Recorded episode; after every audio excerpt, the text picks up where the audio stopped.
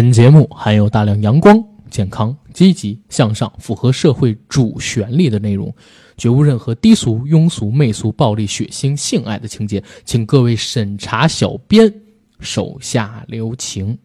那天根儿他去菜市儿，看到了同学小灯儿。小灯儿说：“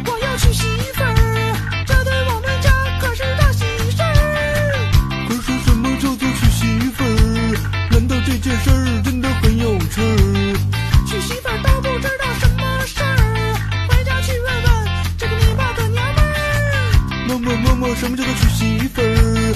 难道这件事儿真的很有趣儿？儿子，你这个傻笨笨儿，娶媳妇儿可不是什么大好事儿。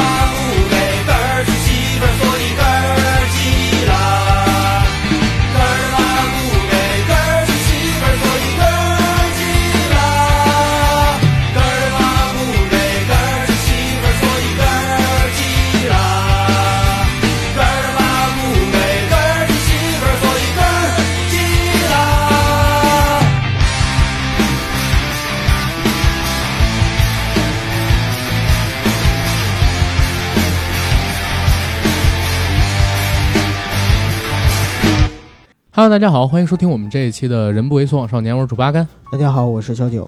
我是路人甲，啊，又是路人甲。哎，其实上次咱们录那付费节目的时候，嗯，好多人说第三人是谁呀？他叫啥呀？根本就没听清，因为前边你们说路人甲的时候太快了，你知道吗？不过那期节目有好多人问说去过藏区那大哥是谁，嗯，这儿跟大家再介绍一下，就是路人甲。万国鹏，对，今天呢，贾哥哎跟九哥一姓儿，哎，又来到了我们的录音室，然后跟九哥还有我来聊一聊最近发生的一些事儿。之前聊的那期节目，大家对路人甲大哥的反馈还是挺不错的。然后路人甲大哥有没有要跟我们听众朋友们说的话？很高兴大家对我的支持和喜爱啊！如果说以后咱们阿甘啊，包括这个九哥啊，呃，组织咱们线下的一个粉丝活动，我也希望有机会和大家在一起来进行分享。哎，每次就是路人甲叫你九哥的时候，我都发懵，因为他看着比九哥你年纪大，但他确实比我小一点，是比你小那么一一岁。一内内，九哥保养的好，真的保养的好。我就是胖，我脸圆呢，从小就显得绍兴，嗯，但是真真的不像三十六岁了，你还是像二十多岁，是？吧？嗯，没事，先来到我们今天的主题啊，但是主题跟这个年龄也有关系。对，其实最近是我九哥、路人甲，我们天天三个人在一起商量点事儿，然后路人甲呢遇到了一些怎么讲，在我看来不是让人很开心的事儿吧，然后引发了我们的一些联想，还有我们的一些忧虑。今天呢，就给大家做一期负能量的节目，让大家跟着我们一起忧虑一下，是吧？别别别，可不是负能量。今天正好是五四青年节啊，就我们做这期节目的时间。嗯。啊，我们聊的话题呢，正好也是跟现在当今的青年，就是当今社会上这些青年的精神面貌有关系。嗯，啊。我们还是更多的传递传递正能量。哎，现在这个青年们的面貌不都很丧吗？哎，对，哎，也不是啊，哎，你看那个前两天就是湖南卫视那期晚会了吗？新裤子上演出了，唱了一首《你要跳舞吗》，嘛是一首很丧的歌，嗯比如说人群越多，我越孤寂，我越伤心。然后在这个烦躁的世界里，如何如何？他在五四那个演出的现场啊，把歌词改了，改成人群越多，我越开心。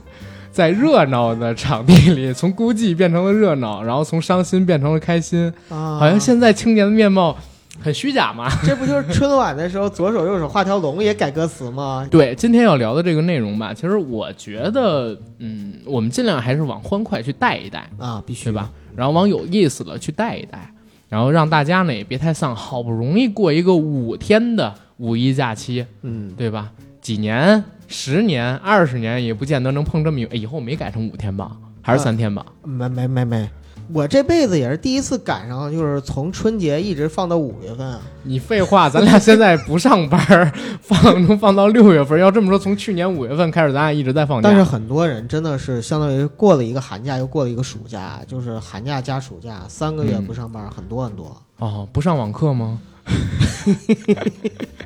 正经聊，正经聊。因为说了嘛，这次我们的遐想是来自于这个路人甲大哥的一个分享，或者说跟我们聊的一点事儿。你先把这事儿跟我们听友朋友们说说呗。其实路人甲有很多事儿嗯啊，咱可以多聊几个。可以可以，因为在五一之前，我和阿甘到苏州去出差，嗯在这个出差过程当中，你笑啥呢？我们有一次会议，这个会议当中，我一个同学给我打了三个电话，嗯因为我们平时虽然说关系非常不错，但是很少有连续打电话的。我知道应该会有比较着急的事情，因为当时一这个条件的限制，呃，当时没有及时接听。会后，呃，通过电话的方式给他回复过去，才知道我这个同学的父亲突然间因为脑梗啊、然后去世了嗯啊、因为这个这位叔叔呃五十八岁，年龄也不大，呃，这个事情确实比较突然。他希望我能够通过我，然后把这个信息通知给我呃关系比较好的一些朋友参加这个叔叔的葬礼。嗯当我通知到在苏州做生意的一个同学的时候，啊，得到一个更震惊的消息，因为这个同学他从大学毕业之后呢，开始自己做自己的公司，就是做安防产品。在去苏州的前一天给他发信息，他去他说他去了去了上海去出差。当时我的想法应该是去上海去去这个参加一个项目的投标，也没多想。当把这个信息告诉他的的时候，感觉他的心情啊特别的低沉。他突然间告诉我，有件事我不想瞒你了，呃，确实也自己也也憋不住了，自己的心理压力也是比较大。他告诉我，去年查出了这个肺癌，已经确诊，并且在年前已经做完了手术。我在听到这个消息的时候，我突确实非常震惊，因为毕竟他今年才三十四周岁，从年龄角度来讲，可能在我们的正常意识当中，和这个癌症可能挂不上钩。对，挂不上边儿，挂不上钩，啊，嗯、我在了解说为为什么会出现这种情况，他告诉我，他去年的夏天刚入夏的时候，因为有些干咳，咳大概有一个月的时间，感觉不正常，于是到了这个社区医院，去让医生去做了一个检查简单的检查，医生给他的诊断结果是咽炎引起的咳干咳，没什么问题，可能是因为天气的原因，天气干燥，多喝点水，吃点药，调养调养就没问题了。他把这个药吃完一个疗程之后，大概又过了一个多月，感觉症状没有减轻，甚至有些加重。于是他又到了社区医院去做了一个复查。在复查的同时，医生也是告诉他没问题，应该是这个咽炎引起了的腹这个肺部感染，再吃点药调养调养。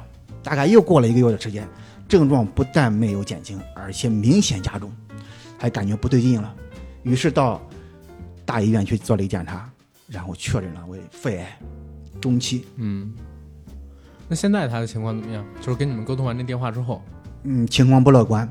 他是年前做完了手术，现在是每二十天一个周期去做，就到上海去做化疗，嗯并且他告诉我医生，嗯、给他的反馈的信息，有可能会扩散的迹象，有扩散的迹象。就是他知道这个事儿的时候，已经过了就是前期的这个最佳治疗期了，是吧？对，嗯，他从一开始有症状到后面去确诊，中间确实间隔的时间太长了，嗯大概加在一起有三个多月的时间吧。耽误治疗，耽误治疗。他去上海做治疗，我知道上海有一个质子重离子的一个治疗方式，他是不是去做那个呀？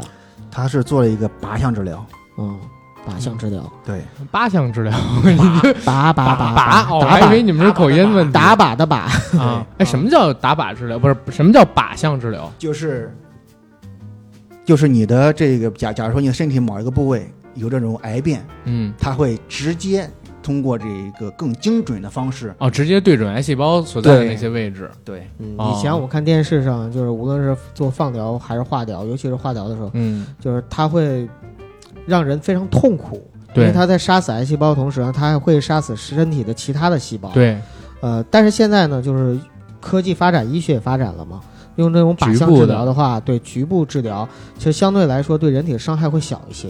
啊，是，其实，嗯，更让我有反思的呃事情就是在后面，因为后面我刚好在医院当中也有嗯这个比较关系比较不错的朋友，我也帮他去做了一个咨询，男的女的？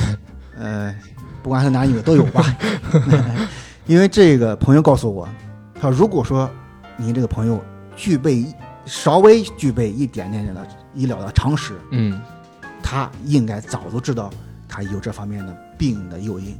啊啊，从医学的从那个医学的角度来讲，只要说刺激性干咳，甚至痰中带血，都是肺癌的前期。嗯，嗯但是对我的同学来讲，他没有这方面的意识，是也没这方面的知识储备，对。他更没有深层次的去往癌症方面去想。其实刚才就是录节目之前，九哥我们还聊过这个话题。我说要搁我，我可能会犯跟他这哥们儿一样的问题，嗯就是我觉得自己年龄太小了，我根本不会把自己跟所谓的癌症挂钩起来，其实阿甘你的风险意识本身也不高，是吗？对，在这一块的话，我必须要批评你，就是你自己对于风险的隐患这块。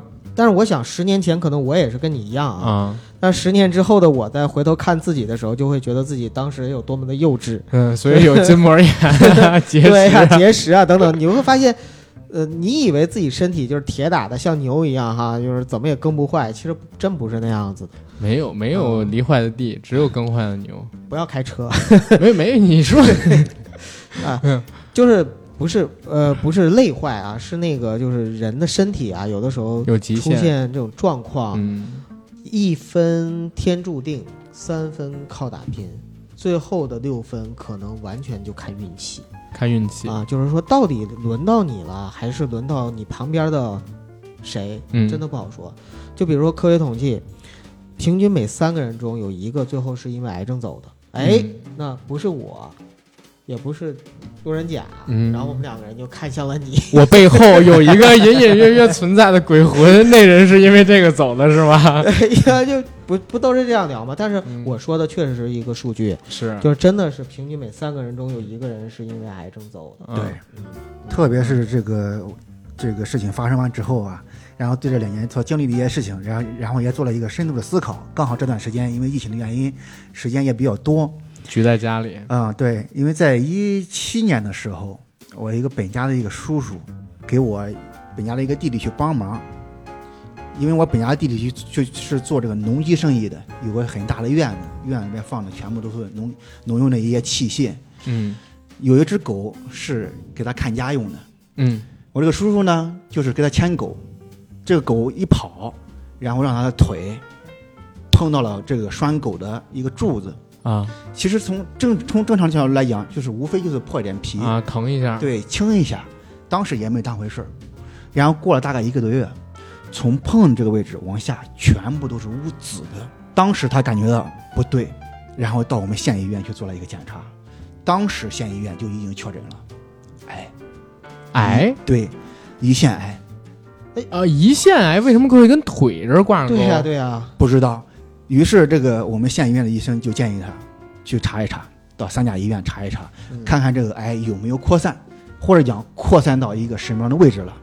到大医院去做这种穿刺诊疗的时候，就是看癌细胞扩散到什么位置的时候，嗯又突然间发生一个特特特别意外的事情，穿刺的创口无法复合，一直在流血，就即使每天输一千八百毫升的血，嗯也没有任何作用。到第二天的时候，然后血给给止这个止住了，止住之后，大便小便开始。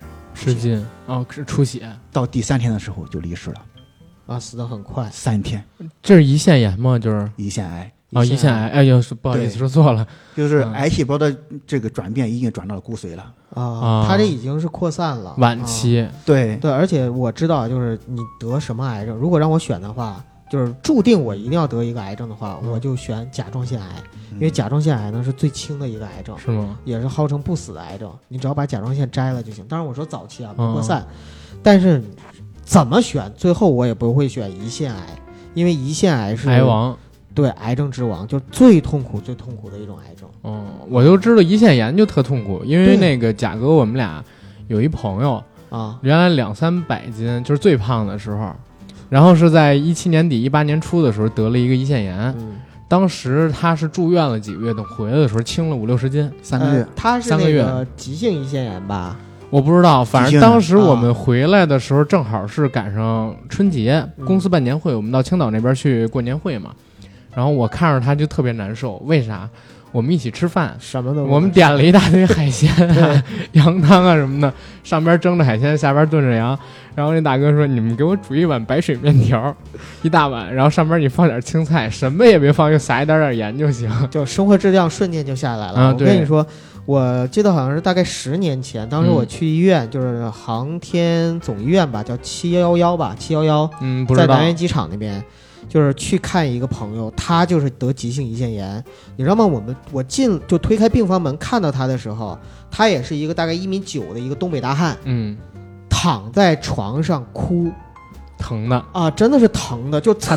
侧躺着，他不能平躺，侧躺着，好像是点着滴，然后就疼的就开始在那儿啊，就开始嚎啕大哭。我当时真的是有点感感受不到，就没有法感同身受。我说有那么疼吗？可能他是看到那个富察死那集，十年前没有了。十年前我想想，呃，可能是看到三老太爷就是 吞吞鸦片，吞鸦片膏的明智后，来就是我我因为得那个肾结石嘛，嗯，呃，然后我就知道人在特别痛苦的时候会有一样一个什么样的反应，我就能理解他了。而且当时大夫跟我讲过，他说这个急性胰腺炎啊，就是非常的发作起来非常厉害，甚至可能会致命。然后如果你要是治不好，转成慢性胰腺炎，甚至是胰腺坏死，就是或者转移成胰腺癌，那都是有可能的。等等，九哥，你知道我为什么在笑吗？怎么了？我记得特清楚，因为九哥当时犯肾结石的时候啊，就不要 再提我们当时我们俩是在一个那个呃厂子里边办事儿，嘛对，然后我们俩分开了，他回他家，我回我家。然后我打着车已经走十来分钟了，九哥突然给我打一电话，说阿甘我动不了了，然后你来哪儿哪儿哪儿哪儿找我，说他现在在救护车上是吧？就是我在等救护车啊，对，在等救护车。然后我说咋了？他说我也不知道，现在就是特别疼，然后好像有什么问题。我说那我赶紧回去吧，我就打车回去。回去的时候，九哥应该已经上救护车了，那个时候嗯，躺在那床上也不动。然后我问他哪儿疼，他说在哪儿哪儿哪儿哪哪个位置疼。我就想到底是因为啥？他跟我说我我可能是胰腺炎，然后我我我其实开始以为是阑尾炎，但是是那个那不是人家说不是阑尾炎，在车上？之后呢，就是到救护车上之后，那个救护车的那个大夫急救大夫就嗯问我哪儿哪块疼，我给他指了一下，他说你这有可能是胰腺炎，是啊、但是可不一定啊，咱俩后来到了医院，医院大夫说啊，你这是拍片子，然后怎么怎么样。九哥说我不会是胰腺炎吧？然后他你自己猜好几遍，人家大夫都说不是了，你当时还说是胰腺炎。不是，我是在救护车上被吓着了。是那大夫说了，如果是胰腺炎就严重了，就危险了。嗯，他吓得我，我就害怕。后来那大夫说。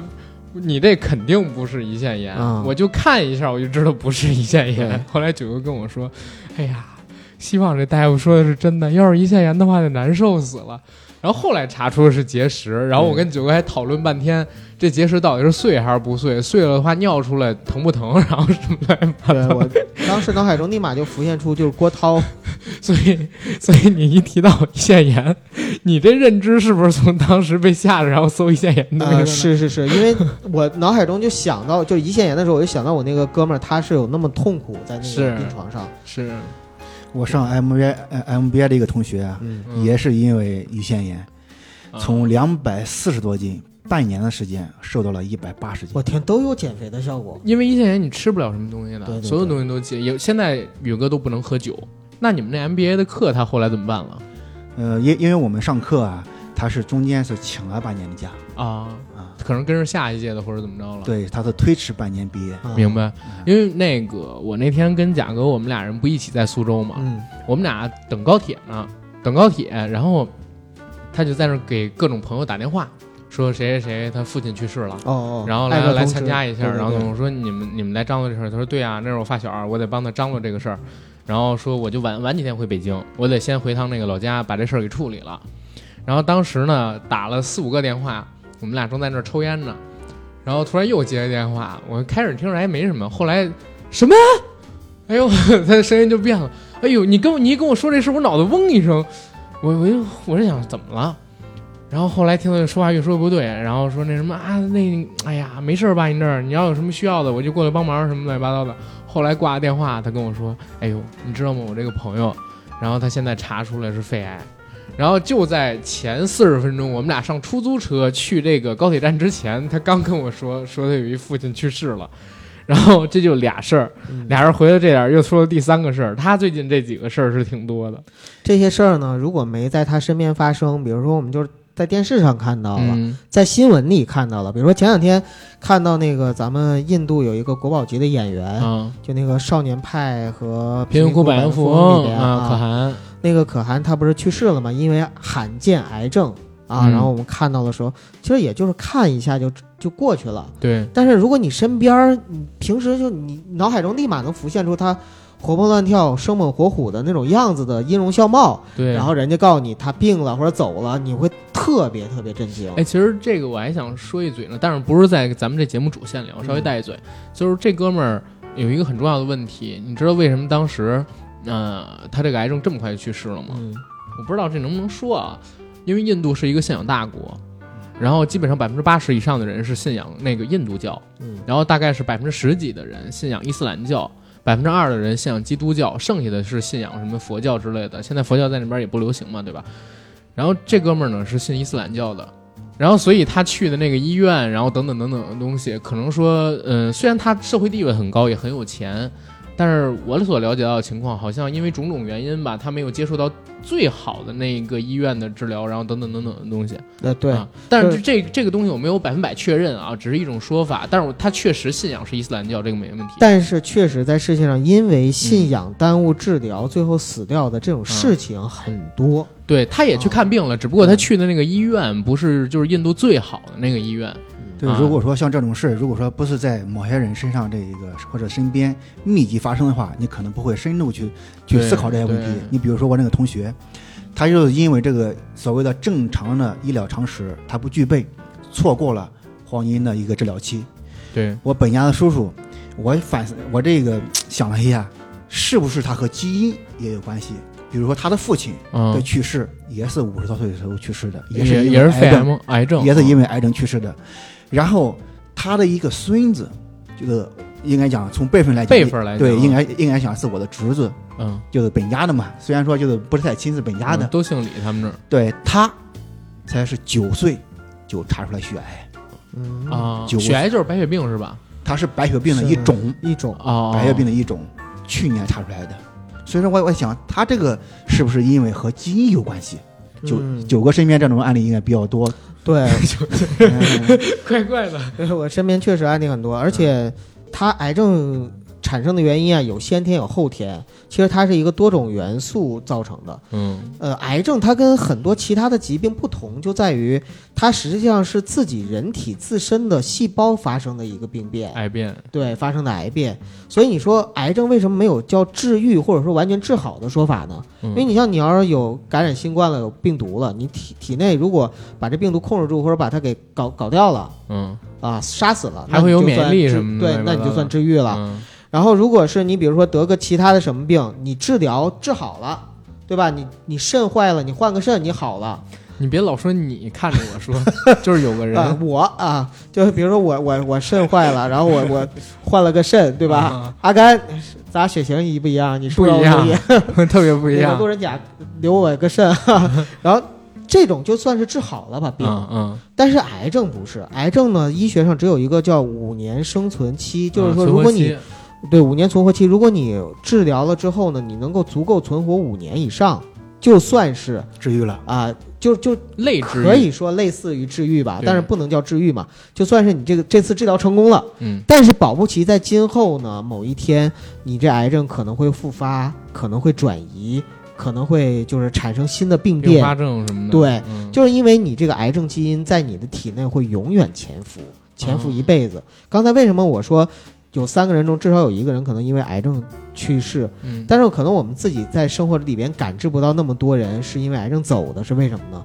就是因为很多人在没等到癌症之前就已经走了。嗯，比如说他自己想不开走了，比如说他因为其他疾病走了，比如说因为意外走了。比如说因为新冠也走了，哎，对，对就因为其他的原因嘛。但是如果这些原因他都完美的躲过了，他最后嗯可能也会因为癌症走，对，哎，你们知道人的死亡率是多少吗？百分之百啊。不是不是，说错了，小孩儿从出生然后到他成年之前的死亡率大概是多少吗？呃，这个不知道。这也是我前些天知道的，就是有一个呃速率叫什么，叫人口更迭率，还是说出生率？一般一个比较健康的国家要保证在二点三或者说二点四左右，就是说夫妻两个人能生两点三个到两点四个左右的孩子，平均啊，平均啊，当然人们肯定没有几点几，但是平均到数据上面是这样的。咱们国家现在多少？咱们国家现在不到二，之前因为严格的执行计划生育，然后包括现在有一些其他原因嘛，就是导致我们的国家呢是一对夫妻平均生一点几个孩子。明白这是什么意思吗？就是说，一对夫妻所诞生的孩子不够覆盖他们两个人的人口，这就表这就表明就是未来有可能这个国家人会越变越少。对，然后最低的国家就是韩国，韩国甚至前些年还出现了零点几个人，一对儿夫妻两个人生零点几个人嗯这样的一个情况。然后其次是日本生一点几个人，美国还一直在两点三、两点四。为什么得说是两点三、两点四？因为正常二对二，不就是可以达到一个人口更迭的平衡嘛，对吧？就是出生人跟死亡人差不多，这个还得看就是老龄化的程度。呃，其实差不多。嗯它主要是看什么？是因为有的人会还没结婚生子他就死掉，还没成年就死掉，然后各种各样的原因跟意外。后来看了一下，你想二点三、二点四这是比较健康的一个，然后二点三这点三在两个为基数的单位里边占比大概是多少？就是大概全球有百分之十五的人。在他成年的过程当中会遇到意外，然后等等病情乱七八糟的东西，他会去世。其实死亡率还真的挺高的。后来我就想了想，我身边遇到过的事儿有没有就是我的同学英年早逝，或者说还没等英年呢就已经没了的，还真的有。就比如说前两年我在节目里边我好像也提过，就是我发小跟我同岁，九三年的，然后还跟我同姓的一本家儿，然后他是一四年查出了急性白血病，嗯然后这个白血病呢，克制了他大概三到四年左右的这么一个时间跟周期。本来说控制还挺好，因为他是在一七年，好像是在暑期左右的时候去世的。在暑期之前，因为他已经不上班了嘛，还每天骑那个自行车、山地车，然后去爬山，突然就不行了，然后住院，等等等等。我还记得他刚开始住院的时候，我，然后我当时的女朋友，然后还有我几个哥们儿，我们一起去医院看他，还每人给他留了点钱。嗯然后后来呢，因为他爸他妈相当于都把工作辞了，照顾他嘛，家里边因为他这病还花了不少钱，还搞了一个水滴筹。啊、我们当时也给他那个项目里边就是捐了一点钱，如何如何，包括我姐也也给了，但是后来人还是没有留住。然后我们在查，就是他这个事儿到底是因为什么的时候，想来想去想不到为什么，因为他们家也没有什么得癌症的人，包括他父亲、他母亲生活的也挺好，也没有得过什么毛病，现在都挺健康。一般急性白血病一定是在生活里边遇到一些诱因。对他这个诱因，我们后来想了半天是什么？他在一个国内很知名的一个汽车公司工作，但是他是在车间工作。嗯，他做什么部门你知道吗？喷漆对你，我跟你说过是吧？没有没有，我一猜我就能猜到，因为我身边有类似的事。是吧？嗯然后，但是他出了这个事儿之后，你知道吗？就是当时他们那个公司给他好像给付了一年的社保，还有这个底薪之后，后来也不给他给付了，相当于就给他停工，然后开除了吧，应该是。反正那事儿后来弄得也挺恶心。嗯，然后相当于他后来也没有社保了，然后全都自费用药啊，等等等等东西，特别特别的恶心。公司挺操蛋的。嗯，对，而且还是个国企，就不说太多了。好吧。嗯，这个这个癌症啊，咱们国内的癌症也开始去年轻化，嗯，对，呃，然后再加上咱们的人口结构老龄化，应该是去年咱们国内第一次出现这个死亡的人口超过一千万嘛？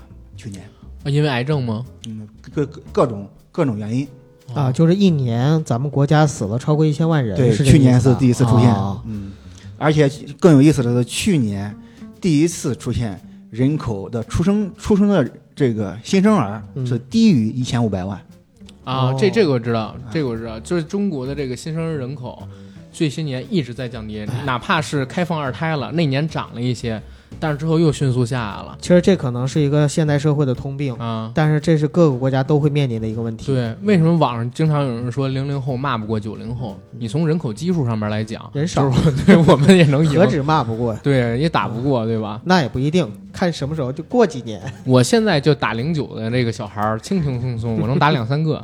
哎，刚才说到那个癌症，就是先天和后天基因嘛，我就想说的是，其实我以前买保险的时候，你要如实告知嘛，这个上面你自己的父母中有一个，或者是你自己的兄弟姐妹中有一个，就是你直系的三代直系血亲里边吧，有任何一个人有癌症这样的一个嗯就是病史，有可能呢，你买专项防癌保险或者大病保险，保险公司就会拒保，或者是严格的审核你，让你去体检。如果是你的配偶或者是其他的跟你共同生活的人有癌症的这样的病史的话，那么也会加承保的门槛儿。为什么？就是因为除了先天的这个基因方面的问题以外呢，后天的生活方式也会造成你癌症的一个高发率。呃，真的，我觉得生活方式太重要了。你知道吗？就身边，我不知道你们身边啊，就我身边，如果得癌症的，往往真的是一个家里边不光一个人得，嗯有可能一个人得完了之后，或者是孩子得，或者是他的配偶得，啊，真的是这样子。基因关系，然后生活方式关关系关系，哎，还有一个原因，真的也也可能有关系，就是压力对有没有关系压力，嗯，因为有人得了，他照顾啊，然后等等等等东西。对，但是他还不是一个癌症。你比如说这个男性啊，在中国最高发的癌症呢是，呃，这个肺癌，然后是肝癌。呃，女性呢最高发的癌症呢，往往是跟妇科疾病相关的一些癌症，比嗯，如说乳腺癌、卵巢癌，然后子子宫颈癌啊等等等等，也有胃癌。所以往往呢，经常会发现这个癌症呢，在不同的性别里边，它这个发病是不一样的。那肯定的，啊，而且年龄阶段也不一样。嗯比如说，男人和女人，他在不同的年龄阶段，他得癌症的机会会更更高，就发病率会更高。。是男的就是比女的得病的几率哎，要高。那阿甘，你觉得就是说，如果男性在一生中什么时候得癌症的风险最高吗？四十岁到六十岁吧，为什么呢？因为之前我买保险的时候，人家保险业务员跟我这么说的，我就这么简单，对吧？对，因为就在那个时候呢，第一是他承担的社会压力特别大，嗯，然后第二呢是他在这个时间阶段，他很很多的时候他不能够很好的照顾自己。嗯是，啊、而而那个女性呢就不一样，女性呢往往有几个高发阶段，比如说年轻的时候有一个高发阶段，嗯。嗯、然后到她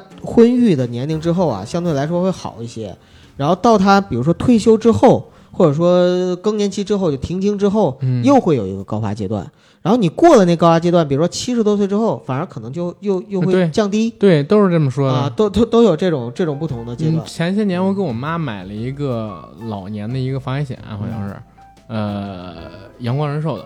然后当时买的时候，我妈就已经五十多岁了嘛，嗯呃，很多那个保险公司其实也不给保，然后也不卖。然后那个保险其实我后来算了算挺不合算的，因为我交的挺多，啊然后最后它返还好像返还的也不是很多。这个叫保费倒挂，就一般往往出现在就是啊不倒挂，中老年不倒挂我算过啊我我我再算不清楚这个，就是肯定不倒挂，但是呢。也也不是也不太合适，啊但是有就没有好，对吧？因为我妈虽然有医保，但是这种单免没，后来就给她弄了那个支付宝啊、微博什么的这种相互保，这个给老人买就是尽孝嘛。对，就是尽孝。然后基本上也就是这样的一个情况。然后我其实是觉得生活方式对于这个身体健康影响真的是挺大的，因为哎我身边看了好几个，是就是凡是得这种毛病的，别管是年纪大的也好，年纪小的也好，呃，哪怕不是不是这个癌症的也好，我身边还有一个就是跟你们年纪差不多，八二年的东北的大哥，他心脏这边就有毛病的，就是因为喝酒喝的啊，对，啊、你还认识？就是咱们俩那天跟硕爷一块儿吃那个烤肉，嗯下楼，然后正好碰见他们，非要让我喝一杯白酒的那大哥，就心脏那样了，还还喝，就还喝。他其实我也不知道他是爱喝还是不爱喝，呃，就是爱喝吧。然后还有酒胆，酒量其实也不好，每次都在桌上吐，吐完了还喝，嗯基本就这样一个情况。大夫都跟他说，说的不能喝了，他心脏什么的有问题，然后血管什么好像有问题，那也每次都去，然后每次都喝，每次都喝多，就等等这这样的一个情况，我觉得这种生活方式特别不好。其实特别通过咱们这个全球的疫情，呃，一切的发展，不管你我们我们工作也好，家庭也好，其实都是为了人的身体健康。嗯，这个健康是特别重要。对，嗯我就感觉去年我健身之后，身体好了很多。呃，我们能够肉眼目睹的状态，就是看到你嗯，第一变瘦，第二呢变得壮实了，头发秃了点儿，也 变壮实了也变强了。是从那个就是内而外的感觉，因为以前阿甘就是没健身之前啊，真的特别虚，感觉身体啊、哦，有的时候爱出虚汗，然后经常会拉肚子，对对对，啊就是肠胃不太好，就去年，去年因为你还知道吗？就是去年五月份，大概到八九月份，我得胖得有一二十斤，比往前，嗯，对吧？但是他健身了之后啊，到现在我都没见过他拉肚子，真的好像一次都没见过。有一次辣的不行了，拉了。然后也没有就是比如说感冒啊什么乱七八糟的那些东西都没有。我鼻炎好像都快好了。对鼻炎都好了很多，甚至对对猫毛的过敏症状抵抗力都都强了。是，嗯其实最直白的一个表现是啥？去年就是我宅在家里，然后发胖那段时间里边，嗯我左脚在这个脚腕这儿起了一个小的肉疙瘩哦，啊！我跟你们都说过，好像这个事儿。这小的肉疙瘩没有多小，三四厘米那么高吧。然后我一直想这是什么东西，因为以前也没有，然后越来越高。后来我也没管它。等我开始健身之后，我发现这个小肉疙瘩开始越来越矮，越来越矮，越来越小，越来越小。现在基本上跟肉已经贴回去了。被你身体吸收了。嗯我感觉可能就是这个血液流通更畅快了，然后等等等等的东西，然后包括最近我能看见自己的血管了吗？就是手背上，虽然也也看不是特别清楚啊，护还士小姐的还福音不，还得努力一下，还得努力一下。但是我确实能看见现在自己手背上边很多血管了，嗯，我感觉比以前要粗了这个血管。嗯，我觉得这样的话，就是血梗啊、血栓什么的风险可能会要更小一点什么的。所以咱们应该，咱们不管是青年也好，还是、嗯还是年龄大一点也好，嗯咱们应该提高一下咱们对这个医学的一些最基本的常识。对最基本的常识，而且还有一个，因为我不买了一体脂秤嘛，嗯我买体脂秤最开始去年十月份，我开始就是去健身房之前，我量过，你知道我体脂率是多少吗？多少？我体脂率是十六点多，十现在呢七点多，现在降到十了，嗯就是已经算快标准了吧？六是六是绿色标准，然后十的话是标准临界点。然后我是争取自己能够在未来几个月里边量降到降降到那个六七，降到这个水平里那边。真是很厉害。你像这种情况都是咱们用肉眼可见的。对，你像这个肉眼看不到的，比如说心理疾病，这个人群是在不断的扩大。嗯啊，对，因为我是这个国家的二级心理咨询师，我前段时间就遇到了两个比较比较典型的案例，嗯，也是比较年轻化的，这个是心理方面的吗？对心理方面的。也给我们分享一下。其中一个是一个女生，上大二，在中国人大，她最近啊就比较焦虑、焦躁、烦恼，甚至开始憎恨自己的父母和不喜欢她自己的家庭。嗯，在和他进行沟通的过程当中，才了解到，因为他家一个长辈现在的工作非常不错，因为之前在工作之前他上了一个很不错的一个大学，所以说他父母对他的要求就是从小学、初中、高中，嗯，把所有的时间应该放在学习上，放在学业上，要考一个名牌的大学，将来有个更好的前程。于是他把所有的时间在学习的同时，已经失去了交朋友的这种自由。他在上初中和上高中期间，他父母反对他交朋友，不允许他带同学去自己家去玩。突然间到大学之后，时间充足了，发现自己身边没有了朋友。时间充足的同时，想去出去玩，甚至每年的寒假和暑假放假回家也没有同学，甚至身边聚会的机会都没有。他非常苦恼。苦恼就是，如果说我突然间也想自己去交朋友，我突然间出现高中同学和初中同学面前，是不是感觉挺另类的？他也很苦恼，最近特别的烦恼，甚至开始憎恨自己的父母，为什么要给自己这么一个生活方式去选择？这是一个，另外一个就是一个送外卖的一个小哥，今年年龄也不大，大概也在二十五六岁，嗯，每天特别忙，从早上早晨起来打开手机接单，一直忙到这个甚至凌晨，几乎没有休息时间。但是身边也有朋友，但是都是和自己一样送外卖的这些朋友，但是他去给送外卖的客户都是形形色色的，嗯比如说白领啊，然后在这个办公区这个办公的工作人员，他一开始也产生了苦恼，自己身边的朋友为什么都是送外卖的，都是做这种苦力的，以劳动换取所谓的这个生活价值的这种方式，就是他他这个圈子他觉得不满意。对，对，啊，然后羡慕自己的客户能在家点餐，能有自己的工作去稳定的去做，现在这些在家客户可能要羡慕他有工作了。他也开始憎恨自己的父母，憎恨自己的老师，嗯，他自认为他是一个不笨的人，甚至还算一个聪明的人。这为什么？就即使上初中的时候，因为他初中毕业就没上高中，更没上大学，为什么老师不强制他去学习，哪怕到最终考不了一个名牌大学，这。通过大学的这种方式去学习，然后有一个体面的工作，嗯，他也很苦恼。说这这两个智力就形成一个鲜明的对比啊。但是后边这个我怎么感觉就是，哎，不，也不能说光是后边，就是这俩人都有点扭曲，在我自己看来，就是把很多自己的问题，然后考加到别人的身上。其实这种情况是一个很普遍存在的现象，嗯甚至每个人都会经历这样的阶段。你当从一个熟悉的生活环境，然后看到更新的和你不一样的生活环境的时候，你就会有心理的变化。第一是不自信，第二是认知错误，第三是长期的认知错误的积累，导致了你走死胡同钻牛角尖儿。像这种情况就很难再去转变过来了，就需要花很长的时间去改变他的想法和认知。哎，这个我能够理解，嗯因为我觉得我可能跟你刚才说到的这个外卖小哥和这个女孩有过类似的情况。在我人生里面，如果遇到了一些困难、困境或者说挫折的时候，我也会不自禁的，就是对，就是寻找，就追追根溯源嘛，然后就会去向原生家庭去找找这样的一个发泄或者说不满。比如说，我就觉得小的时候我父母带给我的一些伤害，我跟大家分享一下啊。你比如说，我有一个弟弟，我这个表弟呢就比我小十天，但是从小呢我就觉得我不如他，为什么不如他呢？我就觉得我们家的人，就我老家人都对他特别宠爱，但是对我呢就没有那么宠爱。首先他的名字就很好，他是三个字的名字，这这也能那啥？你你看啊，就三个字的名字，然后三个字名字呢，大家都叫他最后一个名字，就最后一个字儿，他叫什么什么杨，所以大家都叫他洋洋，洋洋，就有个小名儿。但是我呢是两个字儿的名字，你们都知道我名吧？嗯所以呢，我这个名字呢，就是可以把第二个字儿拆成俩字儿，然后你不大家觉得很难？听吗？就折折。不是，就是拆成两个字儿就是鸡所以就是鸡呀。我从 对林俊杰是吗？我就从小啊，我就从小我就没有享受过，就比如说叫我一个小名什么，我就没有小名。啊就从这一点上来说，我从小就觉得我跟我弟弟比起来，我就有缺失，这只是一方面啊。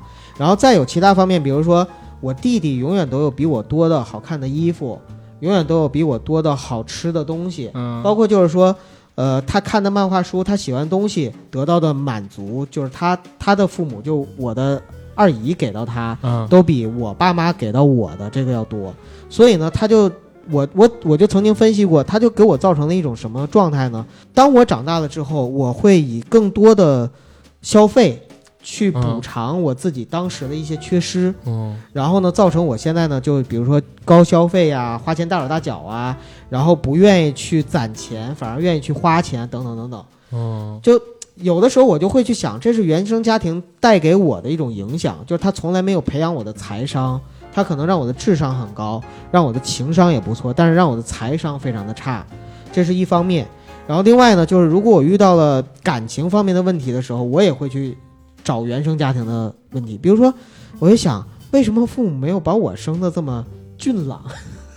然后为什么我已我经很彭于晏了吗？为什么我没有一个就是比如说高大威猛的这样的一个身材啊、等等等等，就我也会去埋怨我的父母，然后我会去找原生家庭的问题。但是我跟刚才说到的这个小哥哥和这个小姐姐不同的地方就在哪儿呢？就是当我去深夜里边暗自垂泪想这些问题之后啊，我不会把这些问题呢放在我的心里，嗯就变成我自己的一种困扰，因为我知道这种困扰对于我今后的生活于事无补，它只会造成我的困扰更大的困扰、更大的压力、更大的负担。但是呢，对我既没有意义也没有作用，嗯也没有帮助。如果我想未来生活更好，想要追求更多东西的话，比如说我没钱，我要想挣更多钱的话，我找原生家庭没有意义，我只能是通过我自己更多的努力去挣钱。如果我这个女孩，当然我说的是结婚之前啊，就这个女孩她不喜欢我的话，那我只有两个方法，要么就是我努力更努力让她喜欢我，嗯，对吧？比如说可能帅哥只需要一招手，我可能就得做舔狗。对，做舔狗。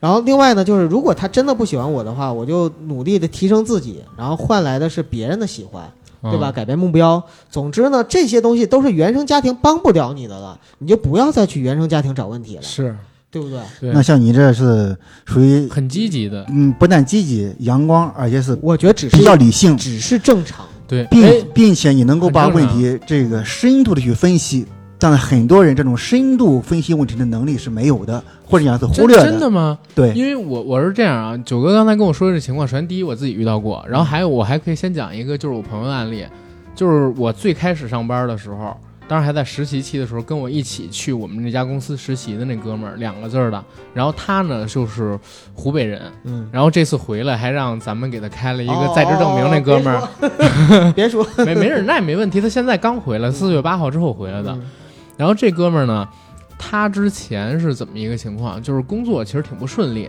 然后到目前为止，反正我认识他这么多年了，然后前两年我们还老在一块儿住，嗯然后等等我老去他家玩嘛，也没谈恋爱，然后等等等等的。他有一段时间就特别不自信，嗯然后总觉得自己亏欠哪儿啊，欠缺哪儿啊，然后老会想一些邪茬儿来弥补自己的这些不自信。对，就不太健康的那些方式，我就不告诉大家了。然后其，实像伤心呢还是伤身呢？嗯、这这也不伤身，就是人不说嘛，一直憋着反而不健康。嗯，我明白了，对吧嗯因为咱们中国人的这个性格相对来讲都是比较内敛，嗯，不愿意把自己的一些心里事让分享给自己的身边的朋友啊，或者是亲人，或者是亲人。对但是，呃，像这种现象属于一个正常的现象。对对对，在什么情况下才会出现？就对现状不满的时候。对你当你对现状不满的时候，你你就会找过去的原因。但是咱们从理性的角度去分析，你曾经的一些选择，你可能认为现在不对，但是放在曾经，你既然选择了，那肯定是最有利的。对，而且他当时自己的认知当时你做这个选择一定是有理由的，对这个理由可能在当时就是对你好的。对，或者说你当时认知只能看到那点嘛，对吧？对然后做的那哥们儿就是，当时我觉得就是很不自信啊，然后，呃，包括当时公司有各种各样的福利，因为我那个时候就是过得还不错，嗯我还经常把我自己福利给他，然后请他吃饭什么，这人特抠啊，然后等等等等的。嗯后来这两年就是相对而言混得好点儿，确实整个人的精神状态很不一样，就是你的这个情绪很有可能是跟随你自己的境遇变化然后去走的。然后他其实当时跟我后来聊，有一次晚上我去他家，我们俩就是住一屋嘛，对吧？他跟我聊的时候，我也能感觉到，虽然他觉得不太满意，但是也没有说特别负面，像那个贾哥刚才聊到的那个话题一样，我反而是觉得。绝大多数人可能都会有对现状不满意啊，然后对自己的怀疑啊，等等等等。但是真的就是会怨恨自己家庭、怨恨父母、怨恨自我，然后等等厌弃这样的负面情绪出现，还可能是少数吧。就是我们后来看比例，不是也说有这种心理障碍倾向的，也就百分之二十多吗？像这出现这种情况，从性格的角度来讲，嗯，就是犹豫的人、拿不定主意的人，反而会出现这种情况的概率会更大。啊，对，得果断。对，我我还有一个就是我自己的问题。嗯哎，你看，我应该是咱们三个里边最应该有这个心理疾病的人。为什么呢？我不是我，因为我是单亲家庭啊，对吧？嗯然后我是大概呃初三的时候，我爸就没了，嗯，对吧？当时我确实是有过这个，就是叛逆期，就是正好是赶上叛逆期，对对然后遇上家庭的这个事儿正好你青春期时啊、候对，那会儿是天天跟我妈吵架，天天跟我姐吵架，也不爱上学。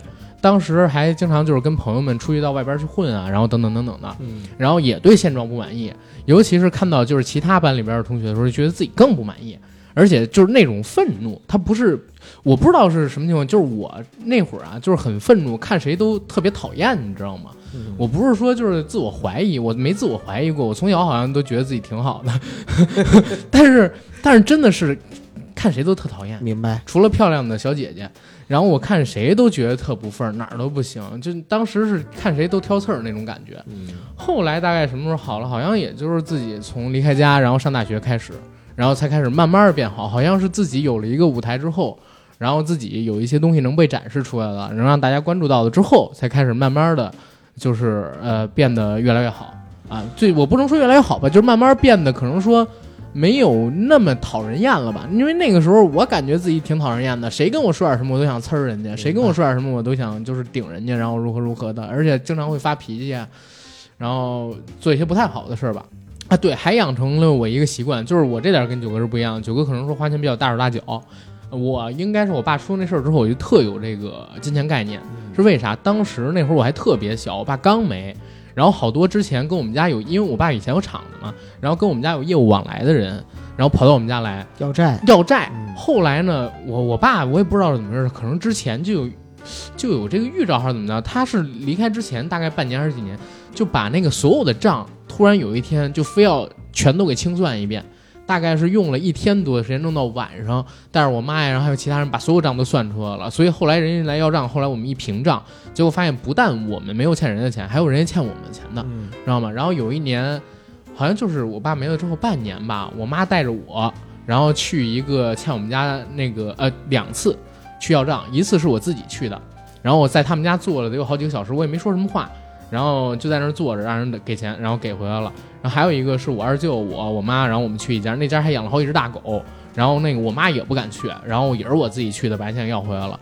后来我就对这个金钱概念，说说实话，我就比较明晰，从那个时候开始。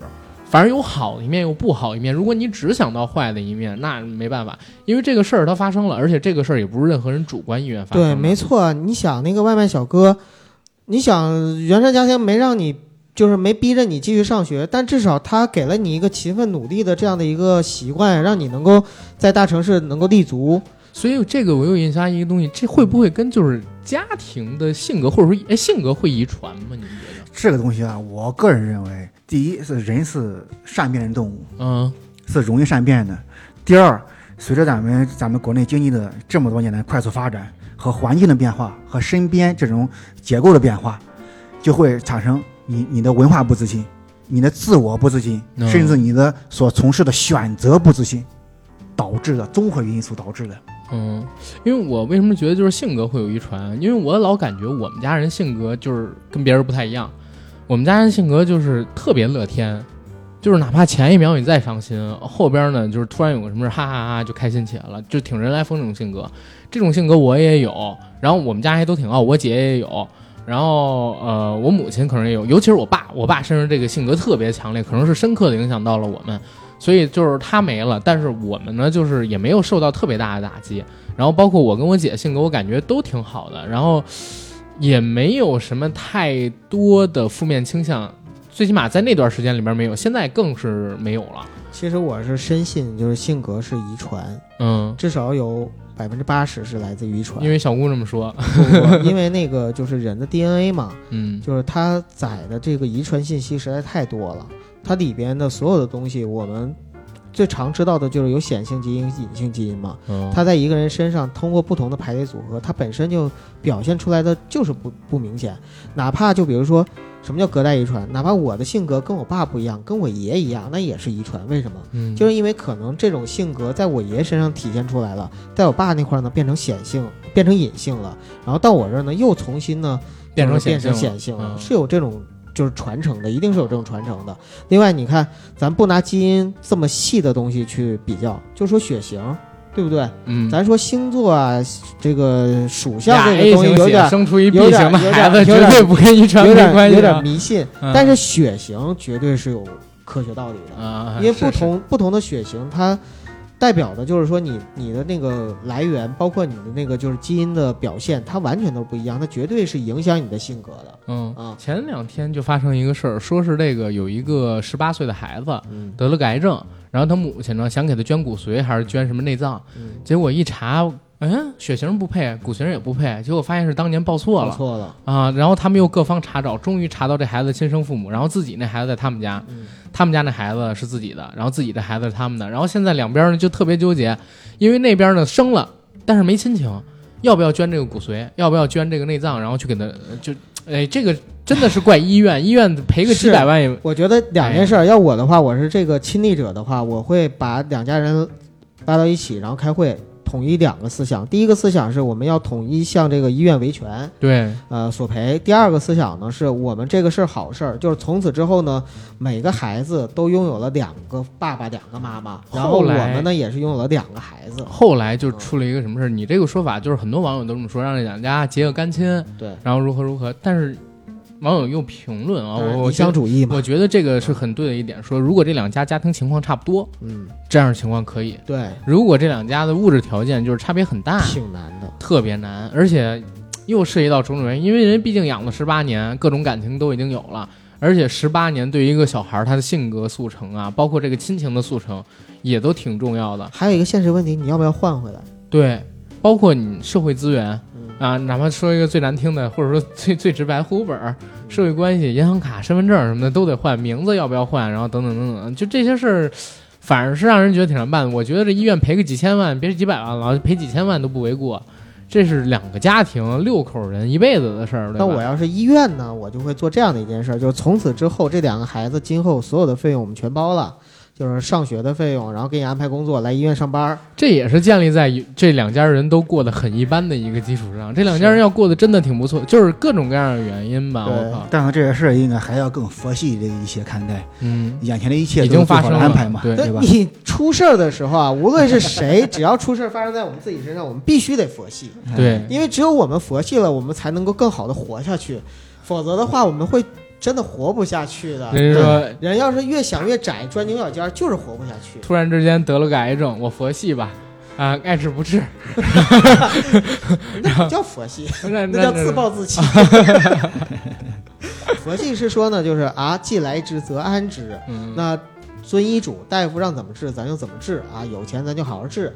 然后呢，该吃吃，该喝喝，乐观的过每一天余欢水，啊。对 对，余欢水呢，那种就是那那不是系了，佛系那他其实放弃，那是斗战胜佛呀，他开始是他改放弃，变了呀开始是放弃啊，啊。就是说我也不治了，然后我把钱都给家里边儿，对对让孩子对对乱七八糟该弄的弄了。后面呢，就是突然我得过好每一天，重活一遍。其实他也是在改变的过程中吧，他意识到了，哎，原来我，其实我我我这两天有一个想法，就是一个人啊，可能有些人就什么叫社畜呢？我们很多人都是社畜，我我自认为就是我身边我们很多人都是社畜，嗯。就是我们在一生中可能总是在拼命的想要去讨好别人，然后呢，或者说就不自觉的想让别人去喜欢你，嗯，但是在这样的努力下呢，往往你既没有获得别人的喜欢，你自己呢又不喜欢你自己，就把自己变得越来越，就是你自己就成了一个，嗯、你你自己都不喜欢的那样的人了。那余欢水呢？可能在他前期的时候，他就是这样，慢慢的、慢慢的，也不知道怎么就走成了，最后成了一个社畜，成了一个特别丧的人，走成了一个所有人都不喜欢的这个这样的一个人了。但是呢，当有一天一个大的机缘出现，让他改变的时候，他突然之间意识到，哎，老子他妈的不去讨好你们任何一个人，我就从我的本心出发去过我自己，然后我先让我自己舒服了，先让我自己满意了，哎，我突然发现这个世界对我开始友善起来了。当我先想着让我自己舒服的时候，周围的人也开始配合我、顺从我，甚至喜欢我我。明白。九哥就是想举一个例子，嗯他开始呢，他是一运动员。我说说这例子嗯，他开始说是一个运动员。那个时候呢，他只是自己运动，就是做单人运动。对，后来发现单人运动没办法满足自己的时候，他又想变成双人运动，有一个人配合自己，哎，配合的很好，这个时候是达成了一种大和谐。但是因为他常年运动的惯性啊，就是双人运动没法满足他，他就得找更多的人组成多人运动，然后来满足他越来越强的这个功能性需求，嗯，对吧？然后开车吗？呃，不是啊，在在讲这个过程。然后九哥呢，他自己哎越变越好之后，对吧？越变越强，它的功能性越来越强之后，嗯啊，或者说就是呃功能性需求越来越强之后，然后它的这个性功能也不是功能性也越来越好。这个时候呢，跟他一起合作运动的人感受也会越来越好。对你这个时候，更多的人，就那些参与了多人运动的人，我会帮助九哥让他感受越来越好，是这样吗？对，没错，你可以这么理解。骗你，我就是小猪。很多人 骗你，不是骗我，你就是你就有黑眼圈儿。骗骗你，我就是小猪。说白了还是那句话，人善被人欺嘛。就是当你总是想着去让这个世界满意的时候，你会发现你太难了，你这个世界就是给你的阻力越来越大。但是你越来越爱自己，越来越让自己去满意的时候，你会发现，哎，世界开始慢慢的顺从你，甚至是配合你，然后周围的人也去顺从你和配合你了。嗯，其实就是，如果说在我们的生活也当中也好，孩子交往当中，包括工作当中，你改变一种意识形态，你可能你的状态就会完全的不一哎，样。没错儿，这是刚才想说的点。前几年我好像看过一个小故事，就是一个和尚去化缘，嗯呃，这个这个，然后这个有个施舍的人，然后给他给给给给他了这个很多东西，当时这个这个和尚就表示感谢。这个施主当时反过来讲，我应该感谢你，我应该感谢你给我一次这个做好事行善的一个机会，让我有一次积德的机会。这就是一种意识形态的转变。哎呦，这都让我想到那个很很佛系这个乌纱了。开始的时候，肖央去拜佛，他很虔诚嘛，然后那个那个僧侣还收他的那个就是供给。到后面，他再想施舍给那个僧侣，就是捐献上供的时候，都不接受了。就是他能够感受到他可能是心里有愧或者心里有罪，所以不接受他的这个捐赠和施舍。让他永堕无间地狱。对，反而是这样的话，对肖央来说，他变成了一种桎梏。啊、对对，变成一种啊，我特别痛苦。到什么时候，如果他能把这施舍出去了，他反而能够解脱。对，无间地狱说的不就是这个吗？就是永受无间之苦，都是无间地狱者，嗯对吧？他一直没办法倾诉自己，然后没办法就是偿还自己的这个罪孽，就一直深受着业火的纠葛。对那个误杀也有这方面的，但是刚才我想说那点是啥？就是九哥不是提到社畜吗？嗯其实我一直以来我对社畜有一个认知是跟那个现在大家定义的那个社畜不一样的。嗯什么叫畜？畜其实它多半指的都是家禽嘛。社畜，然后现在是畜多指为家禽。一般我们说畜生指的都是家禽，或者说家里边养的那些什么牛羊狗之类的东西。然后如果要是禽兽，那肯定就是讲这个海，就是野外的呀，或者说野兽什么的这种东西。那就叫射兽了哈。不是，呃，社畜嘛，讲的就是社会上边的这种被圈养的。但是为什么叫畜？我自己的认知啊，这肯定跟这个现在网上大家搜的那不一样。就是你一说畜，它基本都是被圈养的，或者说是被蓄养的，被人为养的。然后畜呢，一般不太会有反抗意识。那我那观点是啥？你不反抗，你才是畜。嗯其实有的时候，如果想脱离社畜这个东西啊，自我厌弃、自我否定，或者说一味顺从佛系没用。对，其实更多的情况下，还是得自己先跳出这个圈子。你不要以社畜的标准去要求自己，或者说你最起码像个野生动物一样，对吧？野性一点。人家都说失去人性，失去很多，失去兽性，失去一切，嗯对吧？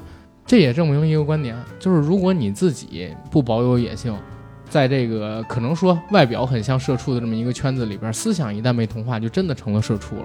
我太同意阿南的嗯那个观点了。就是其实刚才路人甲讲到的所有的这些案例啊，尤其是心理方面的这些事情，在我看来呢，我找到了一个答案，就是我觉得在这个世界上，是不是越是缺少反抗精神的人，越容易在心理上面产生认知障碍，或者说嗯产生一些心理上面的问题。越是拥有反抗精神的人，可能越是容易自我去调节，嗯因为他会给自己想办法找到一个出路。对，前提是社会不镇压你。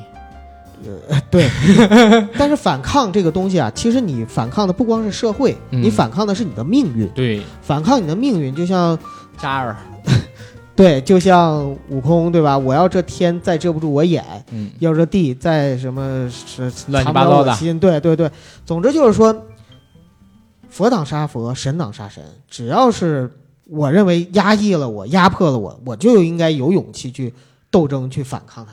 嗯，对，不能一味的顺从。所以有反抗精神的年轻人，往往都是会更加的坚强、更加勇敢、更加豁达，也成为这个时代的弄潮儿。对。然后，如果是没有反抗精神的，那可能就成为畜对，啊、就成为被圈养的，然后被驯化的，被人云亦云，被奶头乐啊被被圈住的这对种，各种各样，无论在思想上还是在身体上，在阶层上，可能你都会觉得，哎呀，这个社会太压抑了，哎呀，我都喘不过来气了。但是你没有想过为什么你喘不过来气吗？因为你没反抗、啊，他没对他没健身，他身体不好。对 对，你没有反抗，你生活习惯那个肉欲什么带给你的这种压迫呀，对吧？对，你像阿甘就反抗了，所以他现在就站起来了。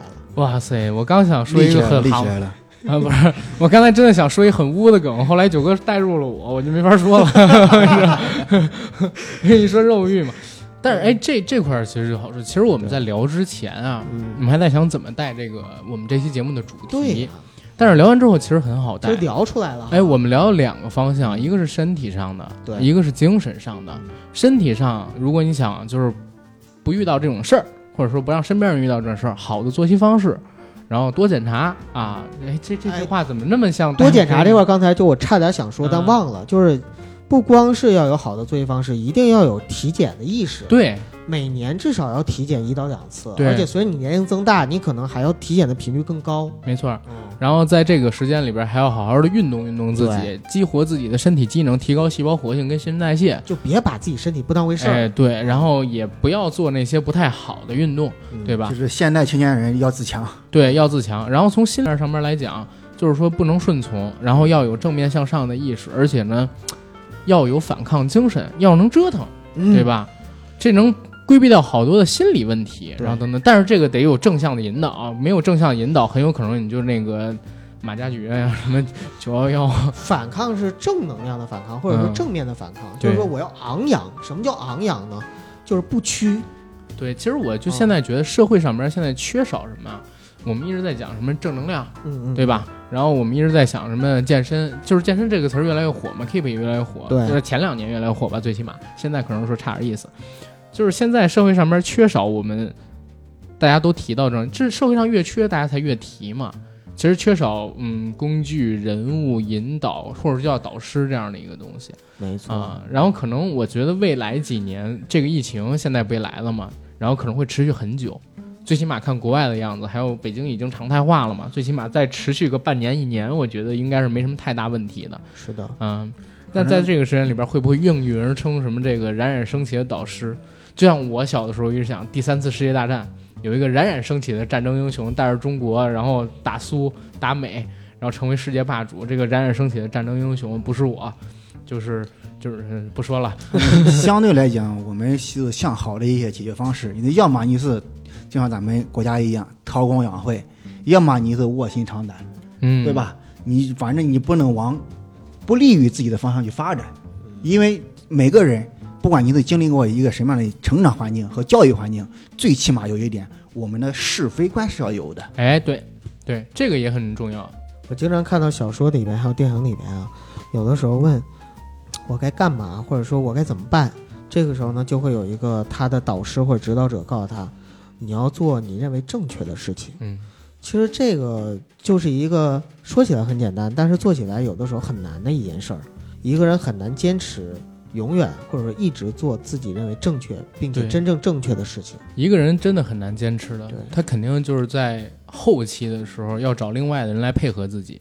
嗯，这个我有深有体会。我办了五年的健身卡，一共去过三次。有一次，有一次是被我跟我另外一个朋友，我们俩，然后强强行弄着去，后来我们变成洗澡了，什么乱七八糟的。对，靠，哎，服了。哎，反正希望吧，希望大家能像我们这期节目里边说的这样子吧，对吧？嗯，嗯，然后好的作息方式，好的生活方式，多运动，然后要有正面向上的意识，找找自己心灵上的导师，别自己光一个人运动，最起码找一个人配合自己。哎，做个调查，我觉得我们听友中一定会有很多人跟我们一样，也会深陷在某一种情绪里边，有的时候无法自拔，嗯，深陷在某种心理的问题或者说心理的困惑上面呢，急需帮助。如果有的话呢，可以就是在我们的评论区给我们留言。对，嗯，如果要是觉得自己这个事儿不太好说出来，那就请在我们评论区里边回复“正能量”三个字就好了，对吧？做到一种保护。嗯，嗯，然后觉得我们这期节目可以到这儿了吧？差不多了，可以，嗯，好，那谢谢大家。再见。再见。